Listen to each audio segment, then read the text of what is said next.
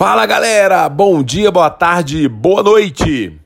Nós vamos começar os nossos podcasts aí referentes aos principais temas dentro da biologia e nós vamos começar com a fisiologia humana. Fisiologia humana que é um dos assuntos que tem recorrentemente sendo cobrado dentro da prova do Enem, pelo menos uma, duas questõezinhas, e também na prova do PAS, do Programa de Avaliação Seriado da UNB. A fisiologia humana, na verdade, nós vamos trabalhar diversos sistemas: sistema digestório, respiratório, circulatório, endócrino, nervoso, enfim, vários sistemas que fazem parte do corpo humano. Porém, hoje, especificamente, nós vamos dar início ao sistema neuroendócrino. E aí eu queria lembrar vocês, o sistema endócrino, por ser um sistema extremamente vasto, nós vamos trabalhar aos poucos, Provavelmente serão aí de dois a três podcasts para nós falarmos sobre o sistema endócrino. E é por isso então que nesse primeiro podcast que eu estou fazendo do sistema neuroendócrino, nós vamos denominá-lo de sistema de podcast Sistema Neuroendócrino parte 1, tá? E nessa primeira parte nós vamos trabalhar basicamente sobre definição do sistema neuroendócrino, o que é esse sistema, quais são os seus componentes e um pouquinho sobre a hipófise de forma geral. Em seguida, no próximo podcast, nós vamos falar sobre os principais hormônios da hipófise e falaremos de outras glândulas também, ok? Então vamos lá dar início, pessoal. O sistema neuroendócrino, ele é um sistema que ele tem uma ação em conjunta do sistema nervoso através de uma estrutura chamada hipotálamo. Essa estrutura hipotálamo que fica acima, inclusive, da chamada glândula hipófise, ela vai regular o sistema endócrino. Quando a gente fala de sistema endócrino, na verdade a gente trabalha com as glândulas endócrinas. Glândulas endócrinas, na verdade, são glândulas que lançam as substâncias específicas na circulação sanguínea, ou seja, não apresentam ductos.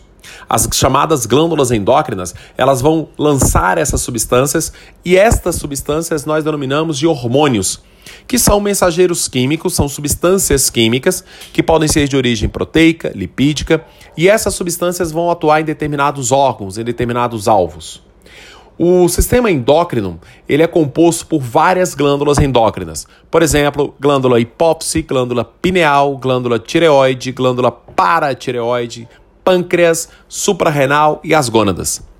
Você pode estar se surpreendendo, mas você falou em pâncreas e gônadas, Marcão. Lembrando que pâncreas e gônadas são glândulas anfícrinas. E o que é uma glândula anfícrina? É aquela que tem uma parte, uma porção é, endócrina e uma porção exócrina. Portanto, nestes podcasts do sistema neuroendócrino, nós trataremos apenas da parte endócrina do pâncreas e da parte endócrina das gônadas, ou seja, testículos e ovários. Belezinha? Bem, em relação à glândula hipófise, que é chamada de glândula mestra ou também conhecida como glândula pituitária. Ela é uma glândula que mede aí aproximadamente um centímetro, ou seja, é mínimo, e pesa aproximadamente um grama. Tá? Então você percebe que é uma estrutura extremamente pequena. E ela fica localizada numa região específica que a gente denomina na biologia de célula tórcica do osso esfenoide. É, é, meio complicadinho mesmo, galera, essa parte anatômica.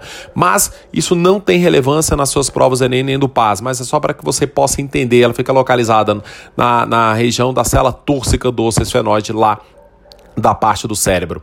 Bem, a glândula endócrina, ela, embriologicamente falando, ela na verdade, tem duas regiões. Ela é subdividida em duas regiões.